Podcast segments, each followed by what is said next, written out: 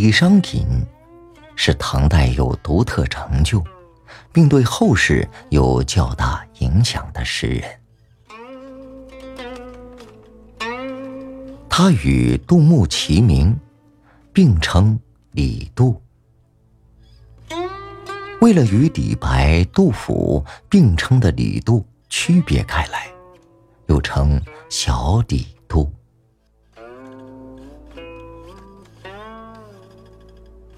李商隐最突出的贡献，是进一步扩大了七言诗的表现力。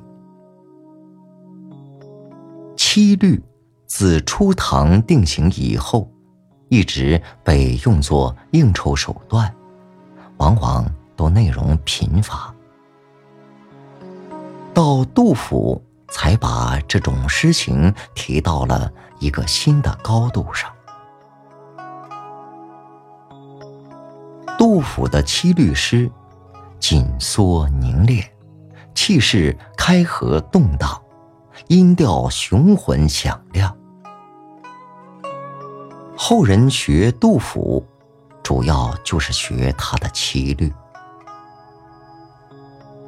李商隐的七律，则用回环往复的咏叹来渲染某种情绪。而很少讲述具体的事实，叫人难于把握。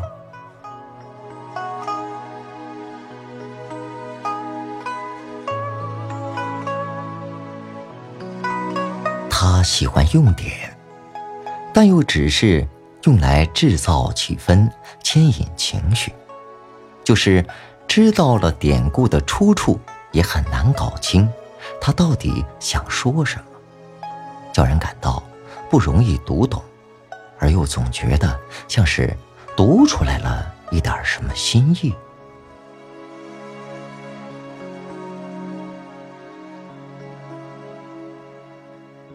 李商隐步入仕途时，以牛曾儒为首的牛党和以李德裕为首的李党斗争激烈。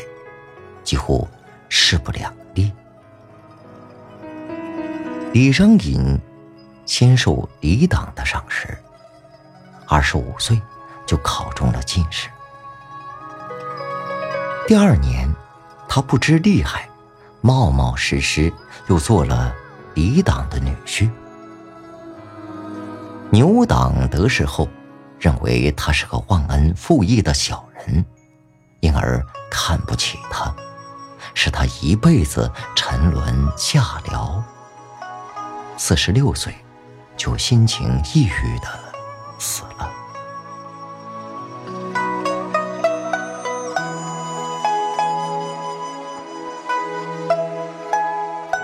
李商隐的诗题材相当广泛，政治诗和咏史诗都有很高的成就。当然。即使朦胧诗人写的诗，就都会有几分朦胧。如这首《瑶池》：“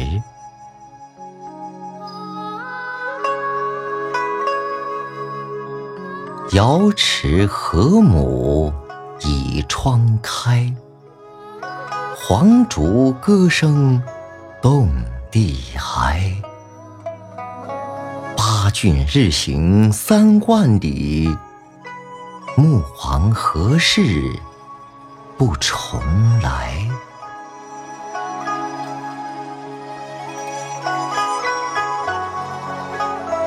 据《穆天子传》说，周穆王驾着八匹骏马，一天能走三万里。他去打猎时，看见百姓。在风雪中挨饿受冻，就写了一首《黄竹》来表示哀怜。他到瑶池去会见西王母，临别时，西王母约他三年后再来。这首诗看字面的意思是说，老百姓挨饿受冻。到处发出哀歌的时候，瑶池西皇母正打开华美的门窗，准备迎接周穆王的到来。既然周穆王的八骏一天能走三万里，又为什么不来赴约呢？到此为止，这首诗我们还没读懂。接下来，我们得进行一点逻辑推理。穆皇何事不重来呢？很简单，他早已死了。周穆王既然能会见西皇母，自然是神仙般的人物，他也会死，就说明什么人都得死，谁也逃不过。这一天，原来这是讽刺晚唐一些皇帝服丹药求长生的。皇帝掌握着绝对的权力，都舍不得撒手，于是就叫方士炼丹，想吃了能长生不老。结果却事与愿违，往往一吃就死。这首诗说，老百姓在受苦受难时，皇帝却在服食丹药求长生。可是，连周穆王这样的神仙皇帝，不是也死了吗？绕个大弯儿，才知道，原来这是政治讽刺诗。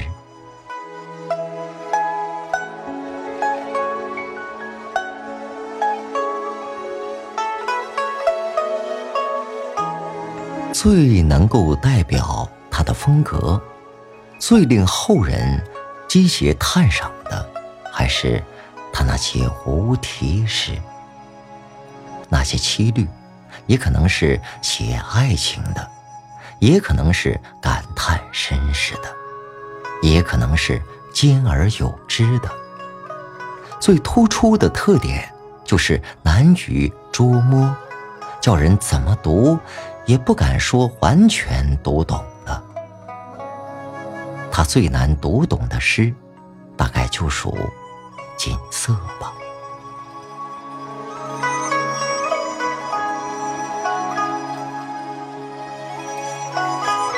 锦瑟无端五十弦，一弦一柱思华年。庄生晓梦迷蝴蝶，望帝春心托杜鹃。沧海月明珠有泪，蓝田日暖欲生烟。此情可待成追忆，只是。当时已惘然。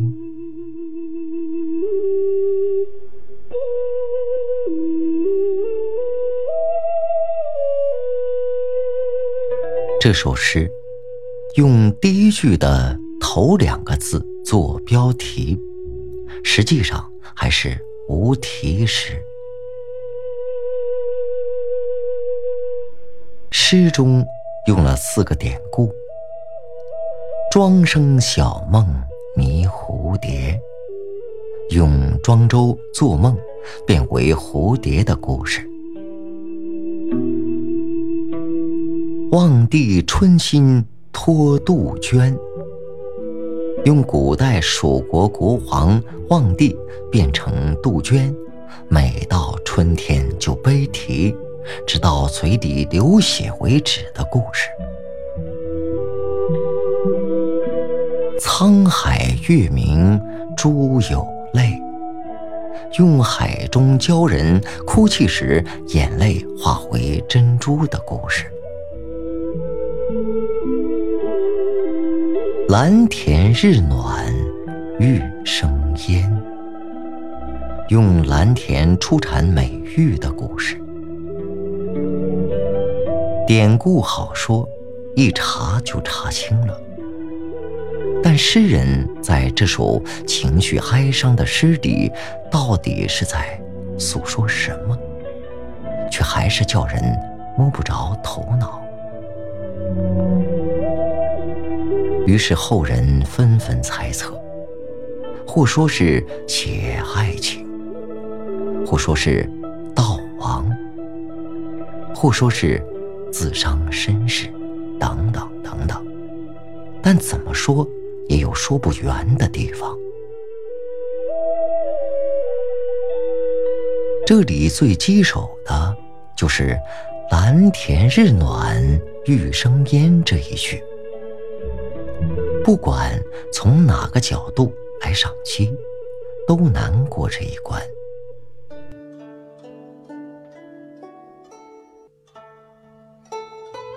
看来，这应当是悼亡时。妻子死时，李商隐三十九岁，正在长安做官。从其诗里看得出来。他妻子是在长安死的。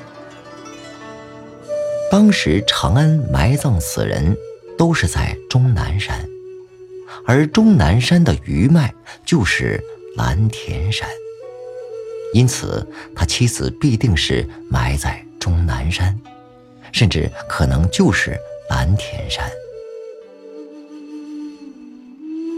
这是夏秋之间的事。这年冬，他就到四川去给人当幕僚。这首诗就是第二年春在四川怀念亡妻时所写的。锦瑟，应当是他妻子弹奏过的。如今人亡物在，睹物思人，因此。借以起兴。锦瑟为什么是二十五根弦？二十五个弦柱呢？这五十弦柱，妻子都曾摸过，都会使人想起逝去的美好年华。然而，夫妻相处的岁月。像庄子说的蝴蝶梦一样短暂而又空虚。如今诗人远在四川，寄人篱下，身世凄凉，只能像望帝化作杜鹃那样惨叫，却无法回到长安去守着妻子的坟墓。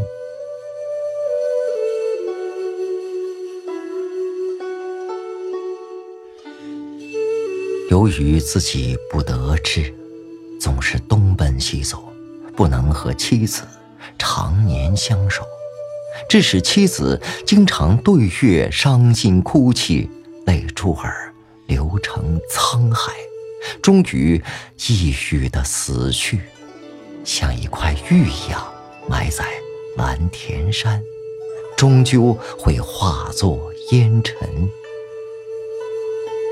这种伤感的心情，岂是死别以后去回忆时才产生的？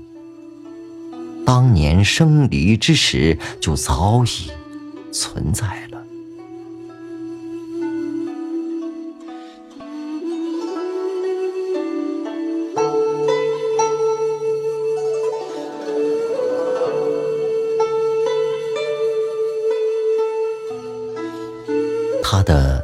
另一首无题诗，虽然也曲折幽微，意境朦胧，但比较起来要好懂得多了。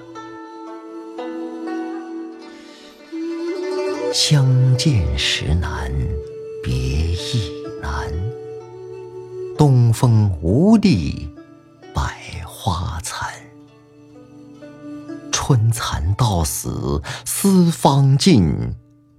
蜡炬成灰泪始干，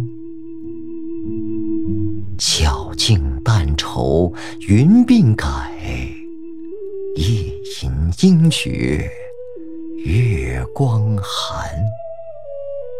蓬莱此去无多路，青鸟殷勤为探看。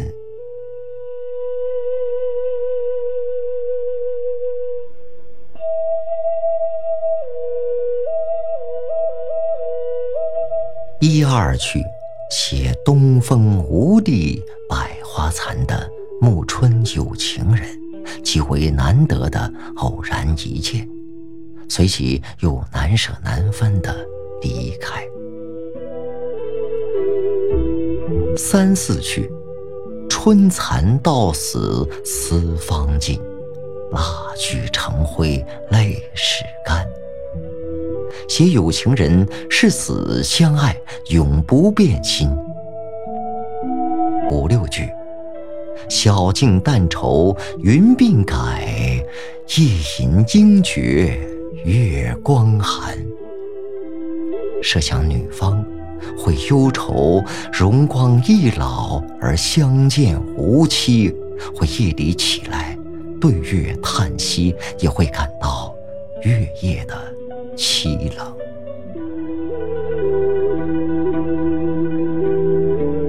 最后两句，写女方的住处虽然并不远，却又像神话中的蓬山一样可望而不可及，无法相见。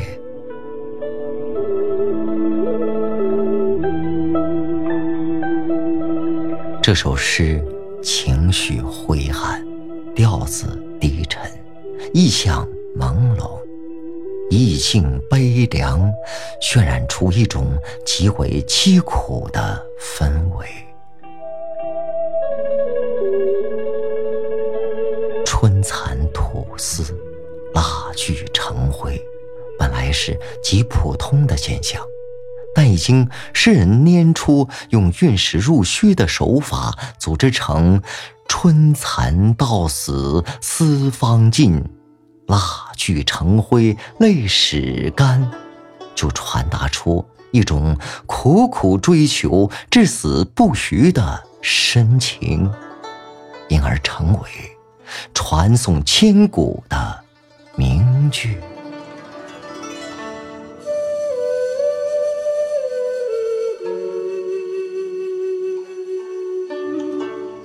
这两句虽然本意是写对爱情的执着，但由于已纯化成一种哲理，因而涵盖面远远的超出了它的本意。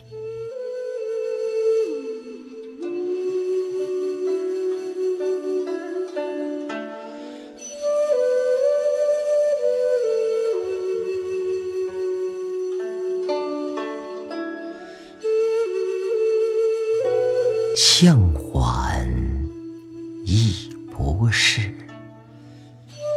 驱车登古原。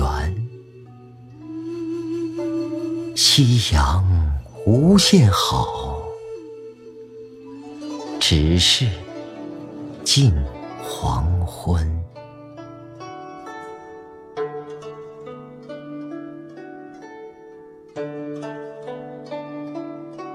这首诗知道的人很多，大概李商隐的本意是感慨夕阳西下时红霞满天的美景虽好，但转眼就会消失。也就是说，美好的东西与他没什么缘分。不过读者却有权认为。轰轰烈烈二百多年的唐王朝，这个红太阳终于要落山了。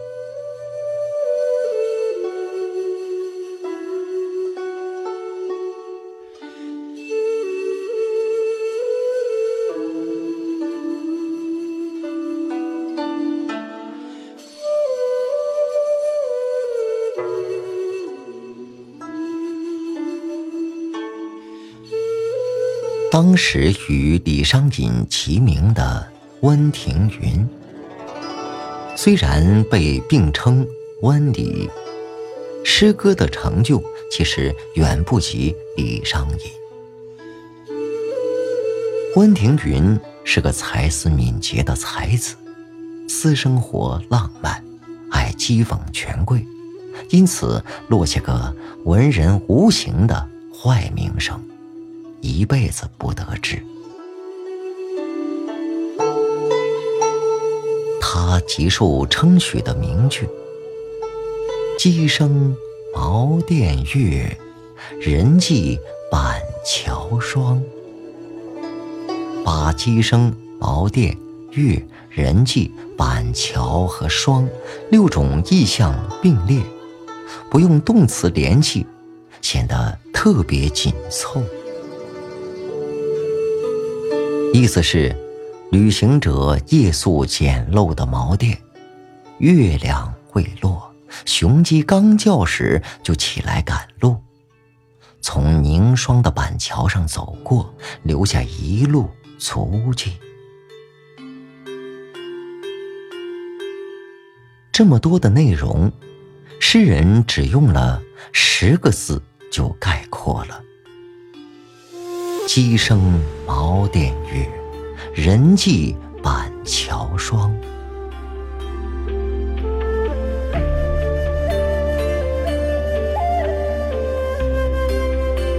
他的《赠少年》说：“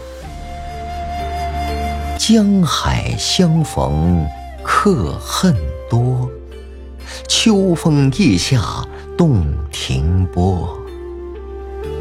酒酣夜别。”淮阴市，月照高楼一曲歌。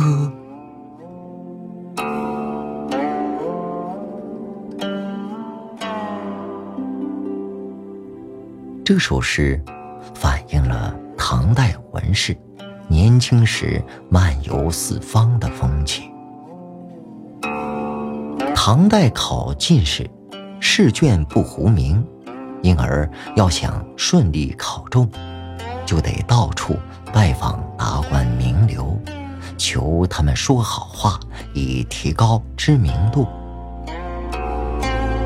这种漫游很浪漫，有时也很屈辱。久旱夜别怀阴事，说明漫游并不顺利。但月照高楼一曲歌，慷慨高歌，意气风发，对前途仍然充满了自信。